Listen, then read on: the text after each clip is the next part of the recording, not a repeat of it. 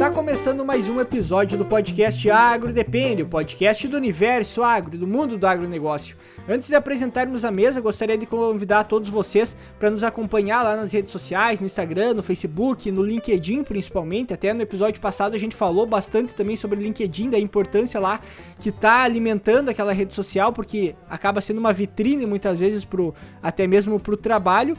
E também convidar todos vocês que nos acompanham que agora o Spotify lá tem uma ferramenta que é de avaliar, de fazer uma avaliação lá de, desse conteúdo nosso para mostrar se ele é relevante ou não e acabar chegando em mais pessoas. Então vai lá, classifica lá o podcast no Spotify, no iTunes também tem possibilidade de fazer isso, que com certeza isso aí contribui bastante aí para o crescimento do podcast. Então, iniciando aí a apresentação da mesa de hoje, meu nome é Eduardo Sebastiani. Meu nome é Cassiano Sartor Decker e com a presença hoje no podcast internacional, porém nacional, né? Luciano Gattiboni, hein? Se apresenta, pessoal. Ok, é, então meu, meu nome é Luciano Gattiboni, eu sou é, gaúcho lá da, da fronteira perto do Alegrete, eu sou de Manuel Viana, e fiz minha agronomia em Santa Maria, mestrado, doutorado na parte de solos. É, depois disso eu fui para Chapecó, tirei alguns anos de Chapecó trabalhando na UDESC como professor de fertilidade e depois muitos anos em Lages, na UDESC de Lages, também trabalhando com a parte de fertilidade de solo. E há três anos atrás eu resolvi mudar para um pouco mais longe, daí eu vim para os Estados Unidos e hoje eu sou professor aqui na Universidade do Estado da Carolina do Norte. E aqui eu trabalho com a parte de pesquisa em fertilidade do solo, né, aula para pós-graduação nessa área também e principalmente atividades de extensão relacionado a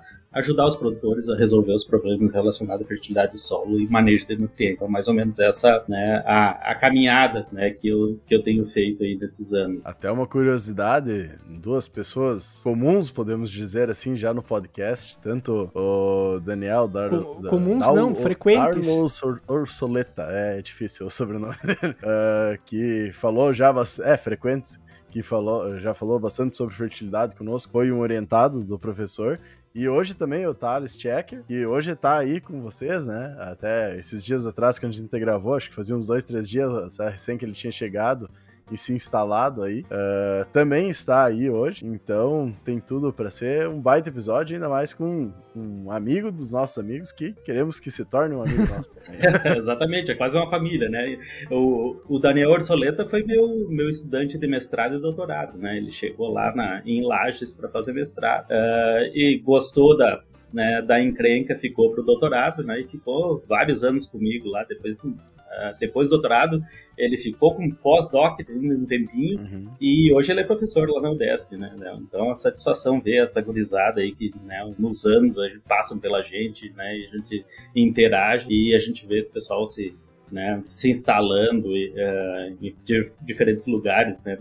Uh, do Brasil e de outros países. E o Thales também é uma referência de fertilidade química no sul do Brasil, né? Um cara excepcional. Né? E agora nós vamos uh, usar um pouco, né, da, né, do Thales aqui é, nesse ano que ele vai passar comigo aqui é, nos Estados Unidos. O, os primeiros episódios que a gente gravava com o Thales, agora, agora ele não, não tá mais fazendo tanto isso, mas ele começava, ele fazia muita pergunta para nós.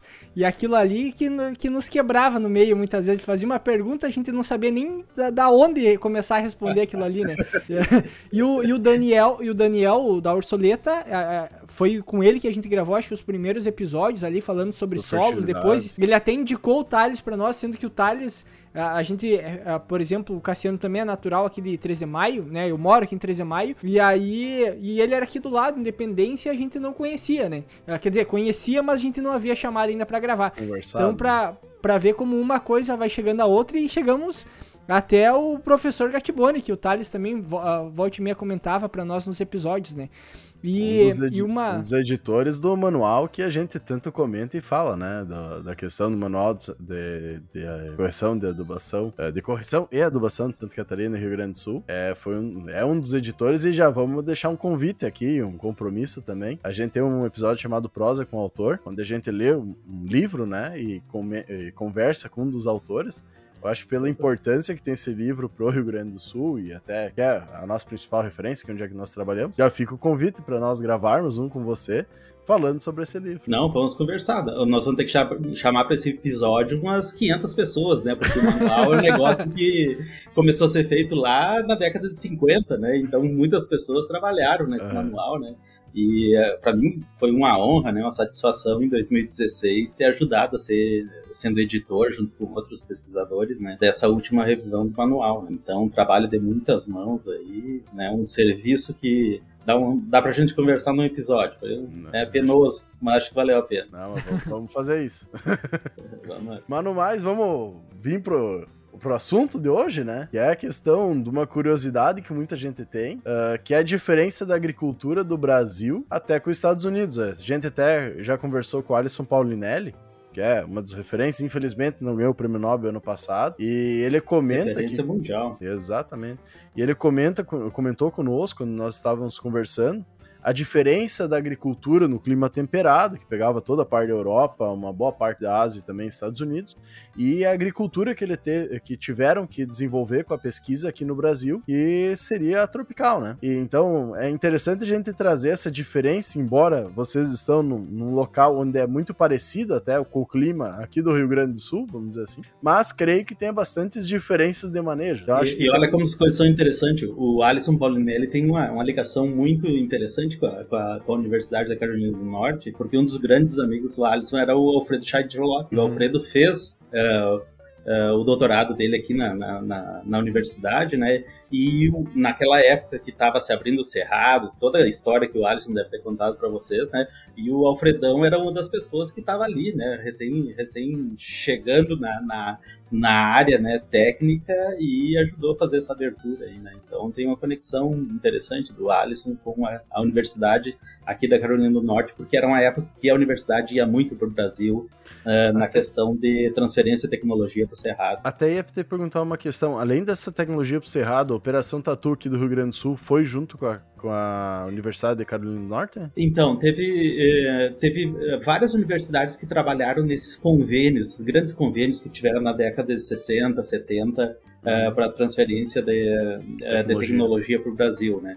E é uma coisa interessante que na, na região sul do Brasil, a, foram outras universidades que foram. Então tem, tem o pessoal de Wisconsin, que tem, tem bastante uh, integração, teve naquela época, né? Uh, inclusive com a URGS, com outras universidades, e a Carolina do Norte, uh, interessante que aqui a Carolina do Norte, é um clima subtropical, muito semelhante com, uh, com o Rio Grande do Sul, a Carolina do Norte teve uma interação muito mais com Viçosa, com Cerrado, né, na parte mais tropical, né? Mas também tem, tem um porquê disso, né? A Carolina do Norte também trabalhava na mesma época, né? Era, era uma das grandes universidades que, que tinha esse, esse convênio. Uh, inclusive tinha um, um, um programa de pós-graduação em solos tropicais que funcionou até a década de 90 aqui, que trazia muito brasileiro para vir ser treinado, mas também tinha muita gente de outros países, da América do Sul, do Peru, né, da América Central, vários países, então é, eles tinham essa, essa pegada mais tropical aqui, aqui na Carolina do Norte, né, de estudo de solos tropicais, e por isso que eu acho que quando eles foram para o Brasil, eles tiveram esse foco mais no, no, no, Brasil Central, até porque era a interação que eles tinham na época. Né? Hoje, ah, até, até eu queria ter perguntado antes antes já isso, mas por exemplo, uh, o Thales foi uh, para Carolina do Norte, o Daniel também, você também tá aí. Uh, o que é, é, por causa disso que vocês escolhem a, a universidade ou essa região para estudar, para ir trabalhar também, por causa que tem alguma semelhança com a nossa região, uh, ou porque realmente é uma referência maior na, nos Estados Unidos? Então, é, eu, eu, acho que eu sou um pouco culpado disso, né? Contar mais ou menos como é que esse pessoal todo veio para cá. uh, Uh, o, o, Eduardo falou que antes, eh, né, ele tinha dado uma olhada na minha tese de doutorado, né, e eu trabalhei com fósforo a minha vida toda, né? Eu, eu, fiz minha agronomia, mestrado, doutorado em Santa Maria e sempre meu foco foi trabalhar com fósforo, um nutriente que, né, sempre foi um problema no Brasil e para mim sempre foi muito interessante. Então, né, eu né, morri de amores por fósforo desde que eu fiz a minha primeira aula de fertilidade. Né? uh, então, e no Brasil nós tínhamos, e tem até hoje, um, um dos principais livros de fósforo é o livro do Novaes e do Smith. É um, livro sobre né, a dinâmica de fósforo em solos tropicais. E o professor Roberto Novaes era um, professor aposentado hoje da Universidade de Viçosa, né, e uma, uma pessoa assim, com uma, uma capacidade né, incrível, excelente. Né? E Smith, que é o segundo autor, é um professor aqui da Carolina do Norte. É, num congresso brasileiro, muitos anos atrás, eu fui falar com o professor Novaes, né, conversar com ele sobre né, pesquisa, né, e eu disse para ele, professor, eu quero ir para os Estados Unidos fazer meu pós-doutorado, né? Isso foi lá em 2011. É, eu quero ir para os Estados Unidos fazer meu pós-doutorado, tu me indica algum lugar né, para mim fazer, né, que eu gostaria de trabalhar. Ele disse: "Não, vá fazer com o Smith, que é o cara lá na Carolina do Norte". E daí eu vim fazer o pós-doutorado aqui em 2013 na universidade que eu, que eu, estou agora. Então eu vim em 2013, comecei a trabalhar com o professor Smith, é, trabalhamos durante um ano, começamos a fazer, montar vários experimentos, né, aqui na Carolina do Norte, outros no Brasil, começamos a escrever projetos, trabalhar em conjunto. E quando eu voltei para o Brasil em 2014, a gente aprovou um projeto de parceria internacional. O professor Smith ia para o Brasil, né, passava algumas, algumas, algumas semanas por ano comigo durante né, uns três, três anos, acho que foi o projeto. E o Daniel era meu aluno de doutorado. E dentro desse, desse grande programa tinha a possibilidade do Daniel vir para os Estados Unidos. Aí eu mandei o Daniel para os Estados Unidos. Essa é a origem do, do Daniel ter vindo. Né? Uh, o interessante para essa história não ficar muito longa, né, que em 2018 o professor Smith se aposentou e eles precisavam um cara de fertilidade, né? E daí eu me apresentei, bati na porta, ó. Quem sabe, né? E daí eu fiz o processo, né? Fiz o concurso aqui, né? E, né, felizmente, né, né, fui aprovado no concurso e eu vim para cá. E o Thales, eu trabalho com o Thales, né, eu trabalho, o, o Thales fez graduação em Santa Maria, né, trabalhando no mesmo grupo de pesquisa que eu fiz toda a minha né, graduação e pós-graduação. Então eu conhecia o Thales, né? A gente trabalhava junto há muito tempo, né? E, e daí, né, surgiu essa oportunidade dele vir ficar um ano, da mesma maneira que eu vim em 2013, né? Fazer um pós-doc, ficar um ano aqui, né? E eu acho que é uma oportunidade para todos nós. Então, como eu disse, eu acho que um pouco da culpa é minha, né? Porque eu vim, depois eu trouxe o Daniel, daí eu chamei o Thales, né? E, e né? Eu acho que vai vão vir outros. Tomara, né? Que daí a gente consegue mais brasileiros no mundo fazendo, tec uh, criando tecnologias, vamos dizer assim, criando conhecimento. E hoje a gente vai pegar com a internet, tem a possibilidade muito fácil desse conhecimento voltar para o Brasil, não ficar só nos Estados Unidos, né? Não, absolutamente. Isso, é, e, e, assim, ó, eu acho que o que a gente tinha antes lá na década de 70, quando esses programas começaram, era muito o que a gente chamava de transferência de tecnologia. Aqui, aqui nos Estados Unidos já se tinha muita tecnologia agrícola, né, se desenvolveu, já tinha muito conhecimento, né, e basicamente né, se transferia isso para o Brasil porque a gente tinha né, uma agricultura que ainda não era muito tecnificada naquela época. Hoje é completamente diferente. O Brasil, em vários aspectos, a agricultura do Brasil é tão boa ou melhor que a dos Estados Unidos. Pode pegar aí a, a produtividade de soja, a produção de soja, né, de grãos de maneira geral, né? Então hoje não existe essa transferência de tecnologia, isso é coisa do passado. Sim. O que a gente tem hoje é interação, né? Então tu, uh, ter projetos conjuntos onde, né, a gente consegue desenvolver, responder mais perguntas, né, e conseguir gerar mais conhecimento, porque a gente une forças, né? mas é, não é nada relacionado a treinamento, mas assim, trabalho conjunto, né, trabalho de equipe. É, e a gente, é a gente entra na parte dos Estados Unidos, podemos juntar a América do Norte inteira, pegar Canadá, que é um clima mais diferente ainda, mais. Uh, tem menos tempo, vamos dizer assim, para se produzir, fica com menos insolação.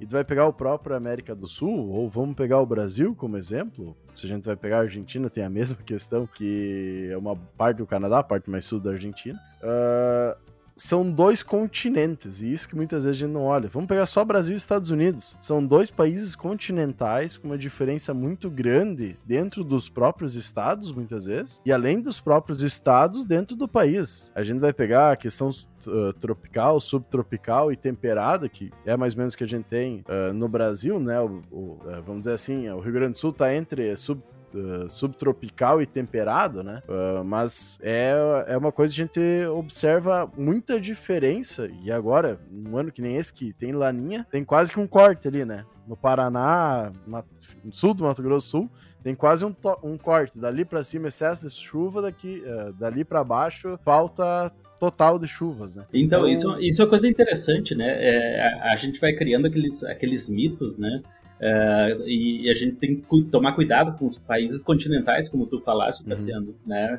Uh, eu, eu, vejo aqui nos Estados Unidos, quando a gente fala de Brasil, todo mundo pensa tropical, né? É quente, né? É aquele calor infernal, né? E é, é isso, eles acham que a agricultura é isso. Eles não têm ideia que a gente tem uma parte no sul do Brasil que a gente tem clima subtropical. Do contrário, também acho que tem a mesma coisa, né? Os Estados Unidos é enorme, né? E, e, daí quando a gente fala da agricultura dos Estados Unidos, ah, tem neve, o solo congela, aquele negócio todo. Eu tô numa região aqui que é muito parecida, viu? É, eu tô numa região aqui que a gente tem uma, duas pequenas nevascas por ano que não tem nem graça, dá, né? Menos de meio palmo de neve, né? Então, eu, eu até... mal para dar fazer um bonequinho de neve, tirar uma foto já derreteu, né?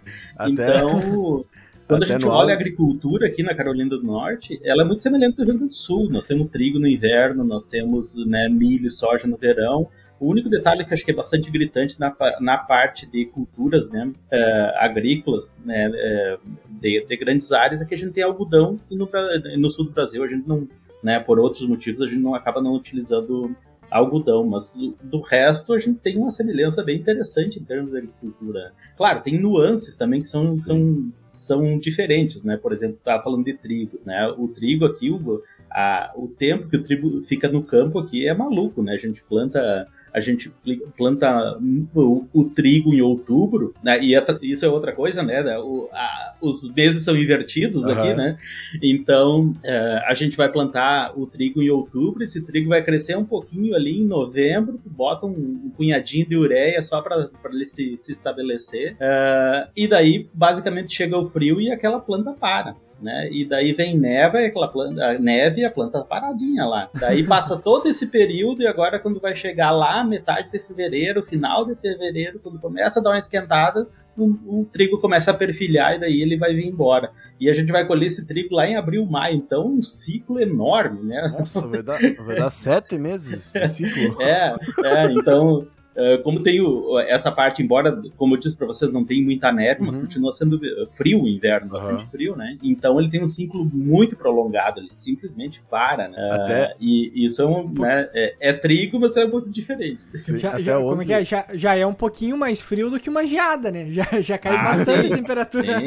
Ah, sim, sem dúvida.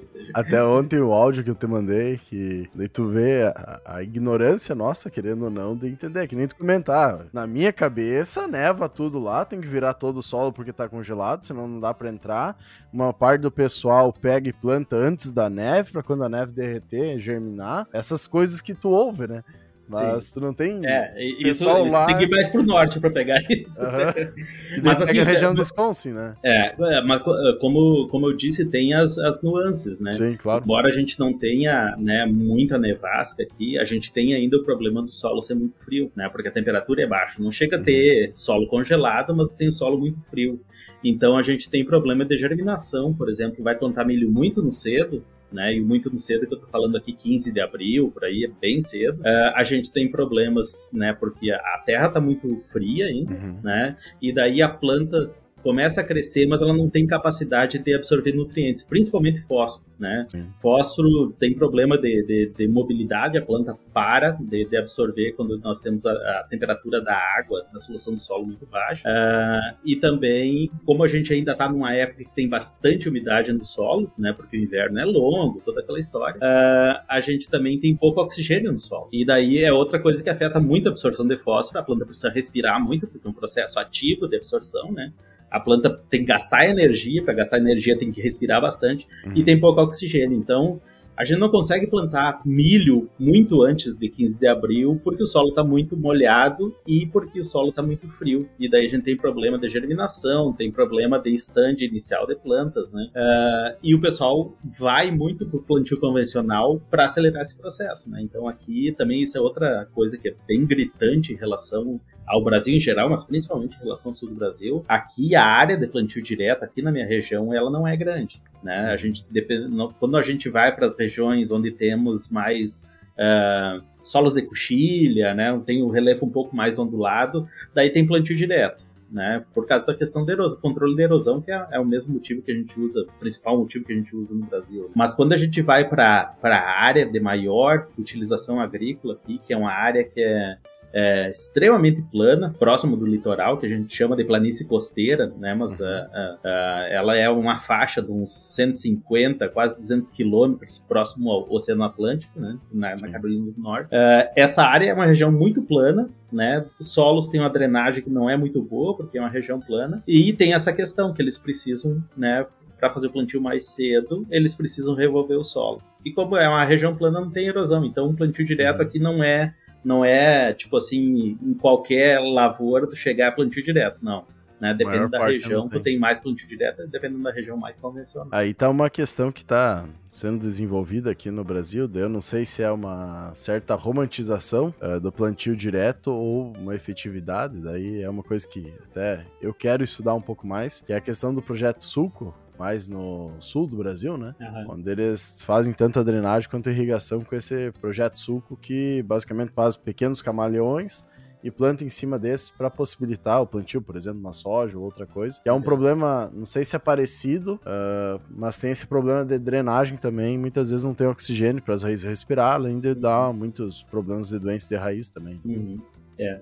É, aqui essa questão dos solos nessa região de, de, da planície costeira, né, é, essa questão de drenagem é algo que realmente é, impacta, né, e se olhar uh, a grande maioria dos produtores, eles têm sistemas de canais de drenagem em todas as áreas para evitar esses problemas, evitar, tentar diminuir, né, Daí, dependendo do tipo de solo que eles têm, né? Tem solos que têm baixa condutividade hidráulica e é difícil de drenar mesmo. É, mas tem outros que conseguem trabalhar né, razoavelmente bem com, com a questão da drenagem. Eu tinha, tinha comentado antes da temperatura do solo. Aí, aí eu lembrei de uma coisa que acontece aqui para nossa, pra nossa região, que é, por exemplo, o pessoal que planta milho mais cedo. Por exemplo, tem essa região de uh, mais aqui noroeste aí, que o pessoal planta às vezes metade de julho já tá plantando. E aí a gente fala também que uh, muitas vezes a planta dá uma travada no desenvolvimento porque o solo ainda está com uma temperatura muito baixa. É, quando tu fala da temperatura do solo aí da Carolina do Norte, é uma temperatura próxima ou aí é não é, é bem mais frio do que aqui para nós? Porque tem casos também de e, a, e, até que ponto isso vai influenciar? Por exemplo, assim, se tem uma temperatura do solo que pode afetar, como tu falou, a absorção de fósforo.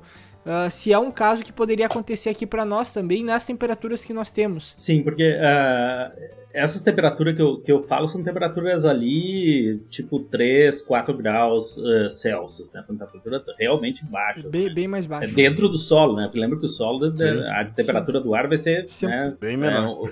É, é exato. uh, então, uh, essas temperaturas baixas dentro do solo, talvez a gente não tenha tanto elas aí, exceto se a gente tiver um, né, um, um punhado de geadas né, sucessivas, né? E daí, mas daí o milho já morreu por cada geada, né? Que tem esse um detalhe, né?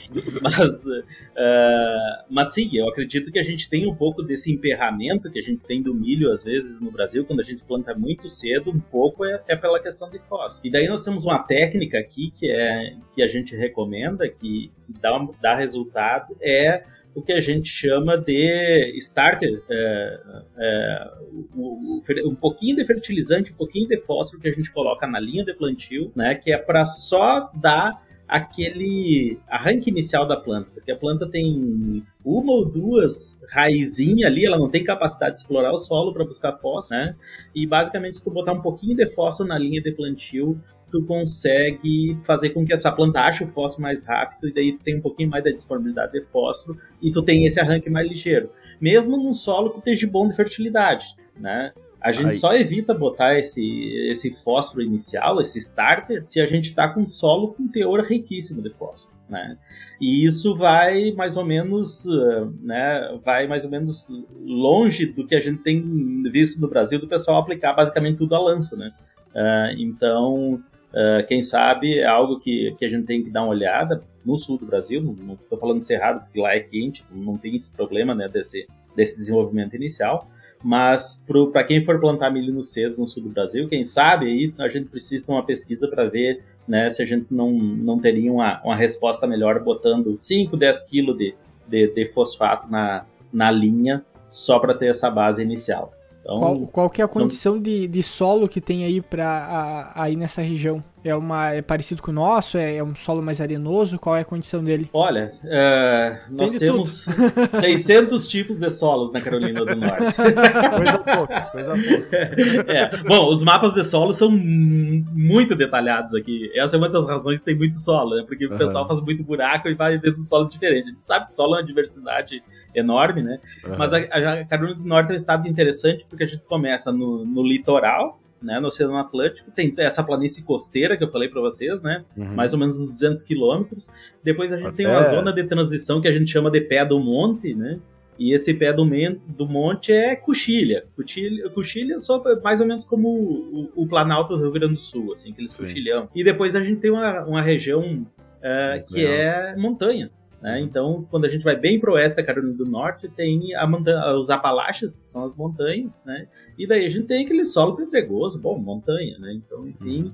Então, o que acontece? Quando tu olha, bota um mapa de solos em cima desse relevo maluco que vai desde planície até montanha escarpada, né? A gente tem tudo que você pode imaginar. Mas assim, é, para nós comparar com o que a, gente tem no Rio Grande do Sul, nessa parte intermediária, né, na parte de Coxilha, a gente tem muito argissol, né? Então a gente tem solos tipo solos que tem na depressão central do Rio Grande do Sul, né? Aqueles solos, né, tipo o solo São Pedro, né? Os solos que tem um pouco de óxido de ferro, um pouco avermelhado, mas solos que em geral eles têm um horizonte um pouco mais arenoso em cima e um horizonte textural, né? Um horizonte mais argiloso no subsolo. Esses são solos comuns que a gente tem aqui. Tem alguns outros solos também que ocorrem nessa região, né? Tem alguns, né, alguns cambissolos, outros tipos, uh, mas basicamente são solos com, né, na classificação americana que os ultissolos, né? São aqueles uhum. solos que, né, basicamente eles se assemelham muito com o que a gente tem né, uh, na parte da depressão central do Rio Grande do Sul. Até. Quando a gente vai para a planície costeira, daí é solo plano, mal drenado, daí aparece gleissolo, aparece muito solo arenoso, né? Uh, também que, uh, que a gente tem às vezes um perfil inteiro de areia que foi deposição de areia do mármore, né, a, a, em, em eras passadas, né? Uhum. Então aparece de tudo. Então, assim, quando a gente vai. É um, é um desafio, porque, por exemplo, pega uma região que tem uh, essas, uh, essas deposição de solo arenoso, né? A gente tem lixiviação de potássio, tem lixiviação de tudo que você pode imaginar, porque é basicamente um punhado de areia, né? Uhum. é, um, é um amontoado de areia que o pessoal planta em cima. Uhum. E tu anda um pouco para o lado, tu já tem um solo que tem né, aquele, né, aquele barro, um solo mal drenado, né? Porque já uhum. tem né, uma deposição Excesso de argila. de matéria orgânica. É, tem solos orgânicos, bastante no litoral. A gente tem uma região que tem solos lá com 40% de, de, de, matéria orgânica, solos que, né, que se utiliza, né? É uma das regiões mais produtivas, você pode imaginar, né? Uhum. É, do estado. É, e daí cada um com seus problemas específicos. Por exemplo, vai nessa região dos solos orgânicos, né? O, o grande problema é cobre, até que o pessoal conseguiu uh, uh, ver que o problema era deficiência de cobre lá na década de 60, ninguém queria usar aqueles solos. Hoje a região de, de, dos solos mais produtivos que a gente tem, né? Porque depois que você resolveu o problema, né? Se então, é uma, é uma Se... salada absurda aqui. Se fosse no Rio Grande do Sul, esse plano aí que, que alaga, é certo que tava tapado de arroz já. Então, isso é uma coisa interessante, né? Uh, o, o, arroz aqui não tem uh, no estado, embora a gente tenha solos maravilhosos para arroz, né? Solos planos, uh, com água abundante, né? Mas é, o pessoal, como o arroz não é uma cultura que tem muita demanda aqui, o pessoal não, não come arroz, não, não, é, não, faz base, não faz parte do, do prato básico, né? a região que se produz arroz fica lá embaixo, na Louisiana, no Mississippi, e aquela região lá basicamente consegue abastecer né, a, o consumo interno. Então o arroz aqui acaba não tendo muito, muita saída, mas uh, para um cara que veio do Rio Grande do Sul, da área lá da, da fronteira, que nem eu, quando eu olhei aquelas planícies, eu digo, nossa, vamos botar arroz nesse negócio aqui. mas uma coisa interessante que tu comentou, e daí que me chamou a atenção também, questão de adubo, né? Tu comentou de botar adubo no, na linha. A gente pega aqui no Rio Grande do Sul, produtores Sim. maiores, e lá para cima também, uh, produtores maiores utilizam muito a lanço, aqui utiliza na linha, mas é adubo rocha, né? Que passou por um processo processo químico, caso que passou para a questão banho de ácido, né, para ter liberação. Uhum. Aí nos Estados Unidos, pelo que a gente ouve falar, não é muito, muito assim, né? A questão de adubação. Não, nem um pouquinho. Como é que é ali? Só para nós ter uma noção um pouco melhor, porque para nós aqui falou adubo, é a questão de. É o saco, tá lá, tá lá no, no bag. É no bag ou é carregar para cima da plantadeira e pau na gata, né?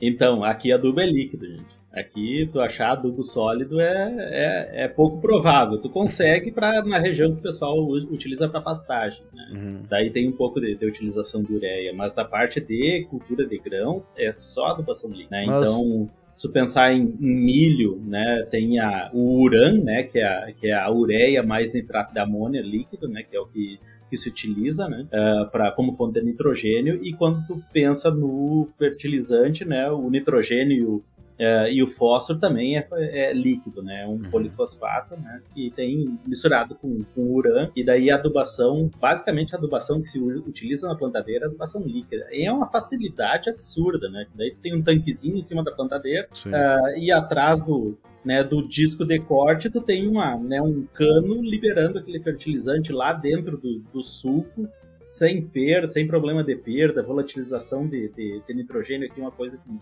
né, é irrisória, né, porque basicamente faz com que o fertilizante líquido entre no solo e não tem volatilização, uhum. né, é completamente diferente. Então, quando a gente utiliza a ureia, um dos nossos grandes medos é a, a, a volatilização. Sim. E aqui não tem isso. O único fertilizante aqui onde a gente tem mais uso para o sólido ainda é o potássio, né? Daí o potássio é KCl, né? Daí uhum. né, o, o cloreto de potássio é o uhum. fertilizante mais comum. E daí o pessoal faz a aplicação pré-plantio, antes de entrar com as, com as, uh, com as uh, semeadoras, vai lá e aplica o cloreto de potássio e tá resolvido o potássio. Sim. E daí vem com os outros, o, o nitrogênio e o fósforo pro milho, líquido, né? E, e, basicamente é isso, né? É um manejo muito mais simples. Tá, da... Agora, agora eu, eu, eu, eu, não sabia, eu não sabia dessa informação que para era feita adubação líquida, tá? Até porque aqui para nós, quando se fala em adubação líquida, é, é, a gente já toma um cuidado maior quando o pessoal fala. Até tem algumas regiões aqui na volta que o pessoal tem algumas empresas que começaram a fomentar para o produtor, de certa forma, a adubação líquida. Só que a questão é quais são os produtos que estão indo na adubação líquida e qual é o nível crítico ali também que que te, qual é a quantidade também daquele nutriente que tem no fósforo para suprir essa demanda. Uh, por exemplo, assim, uh, calcário líquido é uma coisa que é aplicada ali, porque o que, o que, o que eu ouvi já falar que não, não, não, os solos. Não, não, não, eu tô falando não, não tem necessidade. Tá, não, não. Objetivo, né? Não, exato, exato. Mas, mas entra como uma forma, digamos assim, de adubação. Mas, por exemplo, assim, aí para nos Estados Unidos não entraria uma, um calcário. Uh, tá, esquece a parte do calcário líquido. Mas, por exemplo, assim, okay. nos Estados Unidos, a, a, questão de, de correção de solo não. É, ela tem uma necessidade maior porque eles não têm mais cálcio em profundidade ou algo assim? Não, aí bom, tem uma, tem uma diferença que é interessante, é o seguinte, ó, aqui, como os solos já são muito bons de fertilidade, o pessoal investiu em adubação nos últimos 80 anos, aplicando muito fertilizante, a maioria dos solos aqui tem nutriente mais do que o necessário. Uhum. Poderia parar para fósforo, por exemplo, de, de, de, de, de, utilizar fertilizante por um bom tempo né, aqui na minha região e, e teria nenhum impacto nas plantas. O pessoal basicamente começou a trabalhar com fertilidade há muito tempo atrás, cuida né, da, da, do manejo da fertilidade e acumula nutrientes do solo, né? É, o solo é uma poupança para nutrientes, principalmente a fósforo, um pouco de potássio, né? Não para nitrogênio, para esses uhum. dois. Então, tem essa diferença. Os solos são bons de fertilidade. Então, qual é o tipo de adubação? Que, as doses que eles utilizam são mais aquelas doses de manutenção, né? Tu não precisa fazer aquela correção pagual que a gente faz, tem que aplicar um caminhão de fósforo né? Isso, isso é uma coisa que tu não precisa fazer. Que é, casos muito raros, por exemplo, alguém que tinha uma plantação de pinos e vai converter para agricultura, daí né, tá na mesma situação Sim. que alguns do nosso solo. Mas, de maneira geral, as doses são menores, essa é a primeira coisa. Então, isso facilita mais na questão do fertilizante, de utilização do fertilizante líquido. Mas, isso é uma questão de demanda, Eduardo, porque a gente consegue ter a, a um percentual de fósforo e nitrogênio dentro do fertilizante líquido tão bom quanto, tão alto quanto a gente consegue ter no fertilizante sólido, né? Por Isso... exemplo, tu tem, tu tem né, concentrações... Bom, uh, o, o, o, nitrogênio líquido né, pode chegar até 32% de N, né? Uh, e, pô, isso é uma, uma baita de uma porcentagem do fertilizante né, que está na forma líquida, né? Uh, e para fósforo tu consegue chegar a 38%, né, mais o nitrogênio, mais o fósforo. Então, basicamente, tu tem, tu tem todos os fertilizantes, né, ah. possíveis, né, dentro dos fertilizantes líquidos. Mas, por exemplo, assim, ó, pensando numa... Os principais nutrientes, então, que são utilizados de forma líquida é o nitrogênio e o fósforo, esses dois, no caso. É, sim, nitrogênio e fósforo é o carro-chefe da fertilização líquida. Tá. Como falei, o potássio é cloreto, né, o potássio tem, e... tem fertilizantes líquidos mas é, o, o cloreto de potássio é muito barato, né? Não esse ano. o, o cloreto de potássio era barato, né? Desculpa. Mas, enfim. Hoje barato não existe mais também, né? Hoje não, não tem mais existe. nada barato se tu for comparar com qualquer ano atrás. Mas não tem nada. E Estados é. Unidos ainda tem uma questão que é do lado do Canadá, né? Que tem uma disponibilidade de. Mas é, é preço internacional, Cassiano, eles, eles acabam, né? O preço acaba sendo a, a mesma. Hoje, com, com, com, esses mercados globais, né? Por exemplo, uhum. o, o preço do potássio hoje está 200%. Aqui, não sei como é que tá no Brasil, aqui tá 200% mais do que ano passado. Ah, sim. E é uma questão não, de embargo que aconteceu lá, né, lá no, no, nos países Rússia. próximo da Rússia, lá, né, uhum. e, e, e, a gente tem uma, afetando né, todo o mercado mundial, né, uhum. fósforo também é a mesma coisa, né, a, China parou de vender fósforo até junho, explodiu o preço mundial, né? Uh, nitrogênio é a mesma coisa, né? O inverno está muito frio e daí né? O pessoal está utilizando muito carvão para aquecimento uhum. na Europa, na China o preço mundial do nitrogênio Aumentou. explodiu porque precisa de energia para produzir nitrogênio. Então, uh, não tem muito mais essa questão de, ah, nós estamos próximos. Por exemplo, a gente tem aqui na Carolina do Norte tem uma mina de fósforo, né? Uma das mais tradicionais fontes de fósforo, se olhar, pegar trabalhos de fertilidade da década de 70, é o fosfato da Carolina do Norte. Tá uhum. aqui, tá aqui no nosso lado, mas o preço é o preço internacional, né? A gente paga a mesma coisa que a gente paga no Infelizmente.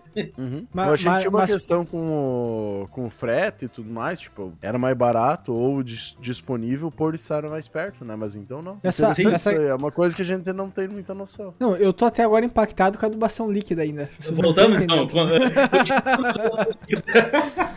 uh, existe alguma não, possibilidade, mas... por, por exemplo, a adubação líquida aí é em função que já, já, como tu comentou antes, que já tem essa correção, já tem esses níveis altos de fósforo no solo que o pessoal utiliza, ou isso em algum momento poderia ser aplicado, por exemplo, aqui no Brasil? É, é, é possível? É viável? Claro, claro que sim. Né? Uh, a, a, grande questão é o seguinte: é a, a, mudança que tem que fazer em toda a matriz produtiva para te passar de um fertilizante sólido para o líquido. Imagina todas as empresas de, uh, que fazem plantadeiras. Uhum. Eles têm que abandonar uh, todos aqueles projetos dele e começar a fazer plantadeira com com uma caixa para líquido, Sim. né? Tu tem que pensar no caminhão de transporte, em vez de tu ter carreta para transportar, é caminhão tanque, tanque, né? Uhum. O produtor, em vez de ele ter um galpão para armazenar os bags, ele vai ter que ter umas caixas d'água para encher de fertilizante, né?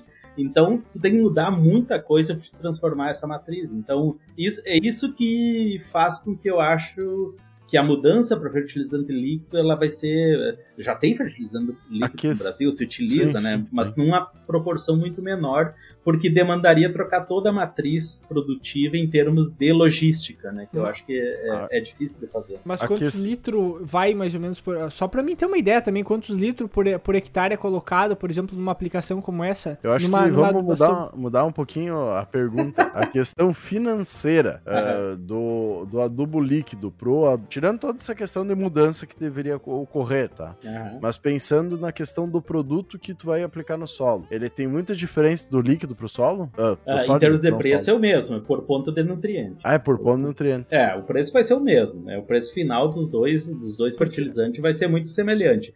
Ah, né, o que a gente tem no, no líquido, digamos assim, resolvido o problema de logística, de trocar Sim. toda a matriz de transporte, de armazenamento e de aplicação, né? O, o que, que o, líquido, o líquido vai trazer de vantagem? Facilidade de aplicação, né? distribuição absolutamente uniforme. Né? Você imagina que né, distribuir adubo, mistura NPK, chacoalha dentro da plantadeira e vira uma desgraça, né? começa a segregar. E no fertilizante líquido não tem esse problema. Né? Uh, e outro detalhe é a, a, possibilidade de tu fazer uma aplicação né, muito mais localizada, aplicar dentro do solo. O fertilizante líquido tu larga né, no risco da plantadeira, ele penetra, né? Então tu tem uhum. uma, uma né, um, um, um aproveitamento né, muito melhor porque tu tá colocando no local certo, né? É, então, se tu pensar tecnicamente, o adubo líquido faz muito mais sentido, né? Agora, nós chegar lá para trocar toda a matriz para utilizar o líquido é, é, um, é algo que não. Acho que não está próximo, né, em termos de não, tempo para pra gente. Com Cara, certeza. Se botar, tá. se botar, se colocar o nome desse episódio, adubação líquida, vai bombar o episódio. Vai ser o mais visualizado largado. Tá, vamos voltar um negócio que, né, que tu conversou antes lá, tu falando calcário líquido. Não tem nada que ver com calcário líquido. Eu, eu, que, eu que me passei. Eu quis dar um é, exemplo e usei o, o exemplo errado. O pessoal tentou vender calcário líquido aqui com a mesma conversa que teve aí. Não, calcário é não, é sólido, rolou. calcário líquido a gente bota né, alguns quilos de, de, de, de, carbonato por hectare, não tem como fazer funcionar aquele negócio. É só uma questão de quantidade. Então, uh, calcário é sólido. e ali entra muita. Te... Claro que agora os solos estão, estão corrigidos, mas digamos assim, uh, na sua essência, antes da gente começar a trabalhar esses solos Uh, os solos aí também tinham muito essa questão de solos mais ácidos, ou, ou como é, era aí? Sim, uh, os solos aqui de maneira geral eles são ácidos, mas eles não são solos tão tamponados quanto os nossos solos do sul do Brasil. Né? Então, se você pegar um solo aqui que não recebeu. Eu estou tirando fora os solos orgânicos, que são uma coisa completamente diferente. Sim. Os solos de maneira geral. Uh, se pegar um solo que nunca recebeu calagem, ele vai precisar ali em torno de 5, 6 toneladas de calcário. Mais ou menos isso. Né? Que é mais ou menos, acho que a média que a gente tem no, sul, no, no, no, no, no Rio Grande do Sul né, para um solo que não é muito argiloso, né, e a gente vai estar mais ou menos isso aí. Sim. O que a gente tem hoje, a gente está trabalhando na questão de, de, de, controlar a reacidificação, como a gente tem no, no, Rio Grande do Sul, nas áreas que o pessoal maneja bem, né. Então Sim. aqui o que, que, é comum? A cada dois anos o pessoal está entrando com uma tonelada, duas toneladas né, de, de calcário, basicamente para corrigir aquele efeito da acidificação do fertilizante, corrigir os, né, os efeitos é, acidificantes da própria agricultura. Então, a gente trabalha com doses pequenas, relativamente pequenas hoje, né? Mas Uh, de maneira geral, se pegar um solo que não entrou na agricultura ainda, eles são um pouquinho menos, requerem um pouquinho menos de calcário do que os solos do, uh, do Rio Grande do Sul, Santa Catarina, mas né, não são muito diferentes também. O sonho aqui fosse que a cada dois anos o pessoal realmente fizesse uma análise de solo, pedisse uma interpretação e entrasse com o calcário a cada dois anos, né? O, o Daniel, e, deixa eu não, não, mas faz dois, três anos eu botei, e eu botei 5 toneladas, agora eu vou esperar mais Deixa eu contar uma coisa fantástica que a gente não. tem aqui, gente. Agora o, tu falou aí. Tá, de, deixa eu só comentar. Tá, talvez até seja isso, mas é. o, o, Daniel tinha comentado para nós que aí tem uma iniciativa, digamos assim, diferente em função das análises de solos, que fomenta mais. E até tem um episódio que ele comentou para nós a diferença em quantidades de análise de solo que a Carolina do Norte faz para os produtores comparados Ai, com o Brasil. É assim, é uma, uma diferença gigantesca, né, de, de, de falou análise. Por falou ele porque é um fomento, digamos, eu, eu, talvez governo, o governo não, paga... não era do governo, era tirado, acho que da venda dos adubos, digamos lá, uma Isso. porcentagem, tipo, de forma de imposto para converter em análise de solo. Então, aqui tu não precisa pagar pela análise de solo, né? Tu pode mandar Isso. a amostra pro laboratório, tem um laboratório do estado que concentra essas amostras, né? E tu coleta uma amostra da, da, da tua lavoura, ou tu coleta mil amostras, porque tu tá usando agricultura de precisão, e tu manda pro laboratório, eles fazem todas as análises de graça. Então, a a, a quantidade de análise que se faz é porque se tem a facilidade do, do, né, do acesso né, uh, desse laboratório para essas análises sem custo nenhum. Inclusive, se a gente quiser, uh, quem mora na cidade, quiser mandar a amostra da horta, quiser mandar a amostra do vasinho de flor, tá valendo também. Né? Então, vai, todas essas amostras lá são feitas no laboratório né, e são completamente de graça. E é exatamente isso: tem um imposto né, sobre a venda de fertilizantes do Estado e uma pequena porcentagem lá de, desse é, das vendas de fertilizante reverte direto para esse laboratório para poder pelo, oferecer serviço de pelo graça. Preço, pelo preço da adubo e pela quantidade que é vendida, qualquer porcentagem já é um monte de dinheiro, querendo ou não, Sim. né? E até. Não, e, e, e, se tu, e, se tu, pensar o seguinte, uh, a análise de solo que vai fazer vender adubo. Sim, é exatamente. É então, a, a, a, empresa né, a, que está comercializando fertilizante, ela está tranquila, porque se né? Se o pessoal está fazendo análise, vai ter uma recomendação. Alguém vai comprar fertilizante e vai fomentar a venda, né? Claro. Então, Sim. Né, uma coisa move a outra. O, eu, eu, queria, eu queria. Imagina, imagina como é que deve ser a história desse negócio para entender como é que os caras chegaram a essa conclusão. Nós temos que fazer isso sabe? Porque é, é, é, até, digamos assim, atípico a gente escutar alguma coisa relacionada aos, Não sei se isso é em todo o, o país. Não, não, não, não. Isso só é aqui Carolina na Carolina do Norte. É só na Carolina do Norte. É, é talvez tenha algum outro estado, mas não é comum aqui no, no, no nos ah. Estados Unidos, né? Não é generalizado, né? Uhum. Talvez tenha algum outro estado que faça algo semelhante, mas, né? É, eu não lembro de ter ouvido nenhum. Mas isso é uma questão muito forte, porque aqui uma coisa interessante dessa, dessa universidade que eu trabalho é a história que tem sobre solos, né? A Carolina do Norte, né, a Universidade Estadual da Carolina do Norte, ela criou o departamento de solos na década de 40, né? E, uh, e desde a década de 40 eles começaram a fazer experimentos de calibração e na década de 40 eles já tinham um manual de recomendação de fertilizante, né? Então, vocês imaginam que... Bom, e essa, e essa é uma das razões que a Carolina do Norte foi uma das, das, das universidades que foi escolhidas para fazer essa transferência tecnológica para o Brasil. Sim. Né? Lá na década de 70, porque tinha já todo esse conhecimento acumulado, né? Então, você imagina lá na década de 40, como era a agricultura no pós-guerra, né, depois da Segunda Guerra Mundial, né, e basicamente né, esse pessoal né, começou a trabalhar com solos, começou a trabalhar com agricultura, né, e eles colocaram essa questão, bom, a adubação é importante, precisa análise de solo, né, e nós temos que né, fazer esse negócio funcionar.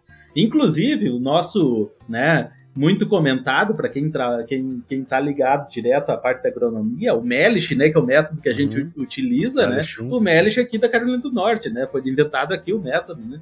O Adolfo Melish é um, é um, um, professor, pesquisador que veio da Alemanha, mas ele fez a carreira aqui na Carolina do Norte e né, inventou os métodos de Melish 1, Melish 3. eu, né? ia, eu ia dizer, errou o primeiro nome só, né?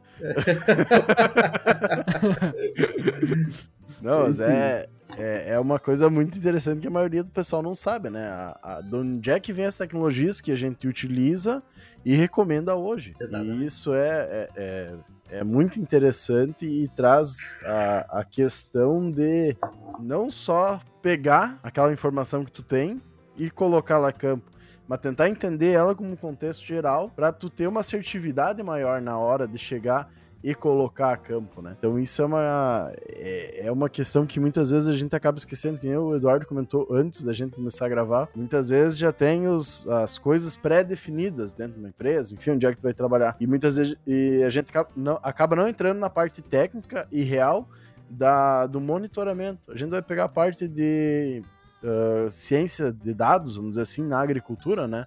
A utilização de mais dados para se tomar decisão, tá agora nos últimos três, dois, três anos que está aumentando. O pessoal começando a monitorar a lavoura, ter a ideia dos mapas, está gerando histórico. É uma coisa que a gente sabe que a agricultura de precisão nos Estados Unidos já começou lá na década de 90, com as primeiras uh, colheitadeiras, com mapas de, de colheita, onde é que era uh, onde é que dava menor quantidade de mapa, de, uh, menor quantidade de produção, e lá, tirado uma análise de solo para tentar entender, né? Então a gente vai pegar nos últimos três anos mais as questões digitais, mas os últimos cinco ou oito, a parte de agricultura de precisão, a recém está iniciando aqui, né? Uhum. E mesmo assim a gente já está produzindo muito mais Ag... que uma boa parte dos outros países.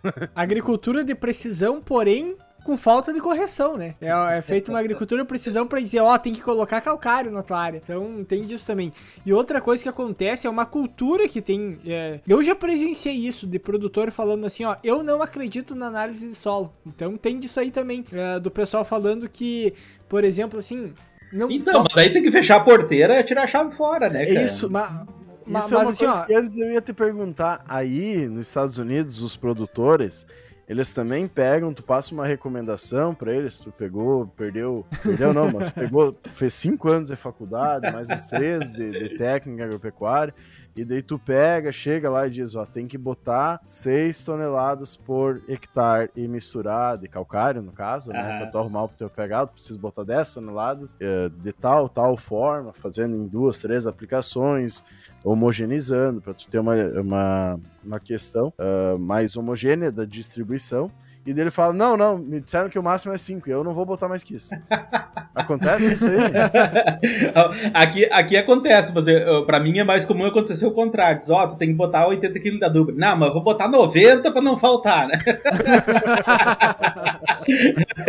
isso era comum. Esse ano, com o preço do adubo, não vai ah, ser comum. Agora né? acabou, né? mas, mas, assim, ó, uma, uma questão que é interessante aqui é, é que, acho que nós estávamos comentando antes, né? O, o pessoal tem um, eles têm uma, é, uma confiança muito grande na, nos resultados e no, no trabalho que se faz de de transferência tecnológica do, do que é pesquisa para a parte aplicada. Então, assim, a gente tem os manuais de, o manual de recomendação, né, uh, que tirando os detalhes, funciona do mesmo jeito que funciona o nosso no sul do Brasil, uh, mas o pessoal segue as recomendações de maneira geral. Né? O pessoal utiliza fertilizante, utiliza né, na dose que precisa, né? às vezes utiliza mais, como eu disse para vocês, e por isso nós temos solos que são muito ricos, né?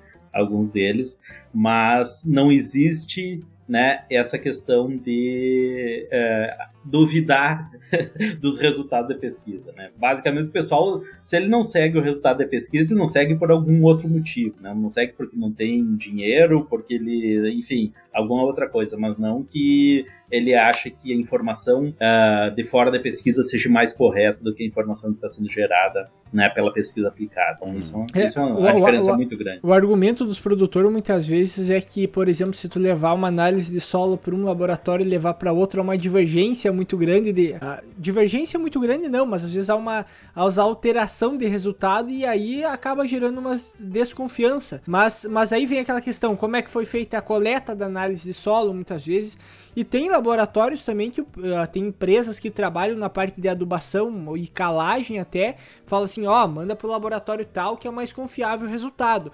Então, muitas vezes até as próprias companhias fomentam a dúvida do próprio produtor rural, né? Então, uma coisa acaba levando a outra. Então, uh, a gente tem um sistema de controle de qualidade né, no sul do Brasil. Você chama a rede oficial do Laboratório de Análise de Solo e Tecido Vegetal, né, ROLAS, né? E, e lá, é, é, esse é o, o acrônimo do, né, do, dessa rede. E a gente pode acessar a qualidade dos laboratórios né, na, na, no website dessa, uh, desse sistema. Né? E basicamente, claro, nós temos laboratórios que têm maior precisão, tem laboratórios que têm menos precisão. Essa é a primeira coisa. Então, se o produtor quer fazer a prova dos NOP e mandar para dois laboratórios, manda para dois bons, né? Porque mandar para um bom e um ruim, os resultados vão, vão, ser, vão ser diferentes. E nós temos muitos laboratórios que não tem nem credenciamento né, nessa rede, né? O que é pior ainda, que daí um laboratório não tem, a gente não sabe né, o controle de qualidade. Mas uh, a questão é o seguinte: se eu mandar a mesma análise de solo, pegar, coletar uma amostra de solo, homogeneizar, dividi-la em duas e mandar para dois laboratórios, bom, o resultado deve ser semelhante, mas nunca vai ser igual. Sim. Isso é né, é, é claro como água, né? Como água, como água pura. Né? Uh, por que, que não vai ser não vai ser igual? Porque os laboratórios têm equipamentos diferentes, têm né, laboratoristas diferentes, cada um tem um nível de precisão, né? E então é absolutamente comum que tenha uma pequena diferença entre laboratórios, mesmo muito bons. Mas aí que vem a grande questão, que eu acho que o produtor, o produtor ou as pessoas que têm esse argumento esquecem de ver. Tu não pode olhar o resultado absoluto da análise, tu tem que olhar a recomendação feita pelaquela análise. Porque lembra que no, no, nosso sistema de recomendação a gente trabalha com faixas de fertilidade. Sim. Né? Então, quando tu pega né, a faixa de fertilidade, por exemplo, de 6 até 9 ppm de fósforo num solo né, de textura média para argilosa, de 6 até 9 a recomendação é absolutamente a mesma, porque eu tenho a faixa do solo para o nível médio de fertilidade. Então, se um, se um laboratório te dá o resultado de 8, 8 e outro te dá o resultado de 8,5 ou 9, a recomendação é a mesma. Uhum. E o resultado prático da análise né, é a mesma que a quantidade de fertilizante. Então, é absolutamente comum tu ter pequenas diferenças, diferenças quando tu manda para dois, dois laboratórios, até porque a, a amostra, quando ela é secada ou que ela fica armazenada por mais tempo, tem todas essas diferenças que vão afetar né, o pós né, coleta que podem afetar. E, obviamente, eu não estou falando de qualidade de coleta, estou falando da, me da, mesma amostra dividida em duas. Né? Uhum. Então, isso é uma, né, uma, uma, coisa que tem que ficar clara, é sempre isso. Né? E quando a gente tenta ter esse argumento sobre ah, o resultado é diferente, tem que olhar se o resultado da recomendação é diferente, não o resultado absoluto do valor que está lá na amostra. Pequenas diferenças vão ser comuns. E, e para fósforo isso vai ser 1, 2 ppm, tá tudo certo. Para potássio, a escala é muito maior. O potássio está medindo 90, 100 ppm no solo, então a tua diferença vai, ter, vai ser 5 ppm, 8 ppm, e tá, tá bom também. Olhe a recomendação. Né? Essa, né? Essa é seu jeito adequado de vocês compararem laboratório. E de novo, né? Comparar laboratórios bons ou laboratórios no mesmo nível né, de qualidade. E, e, é aquela questão, né, que nem tu comenta que a gente tem uma legislação, tem alguém observando essa questão dos laboratórios e fazendo testes contínuos para ver se está se enquadrando aquilo que a gente comentou, o, o Rolas, que é o que cuida aqui de Santa Catarina, Rio Grande do Sul, uhum. ele observa e manda muitas vezes amostras como se fossem produtores e para três, quatro laboratórios diferentes e tem que ter essa margem de erro, digamos, tem que estar tá dentro dessa margem de erro para ele ganhar a certificação. Então, a certificação não é só para ah, passei na questão, mostrei que tem os equipamentos, fiz uma vez. Não.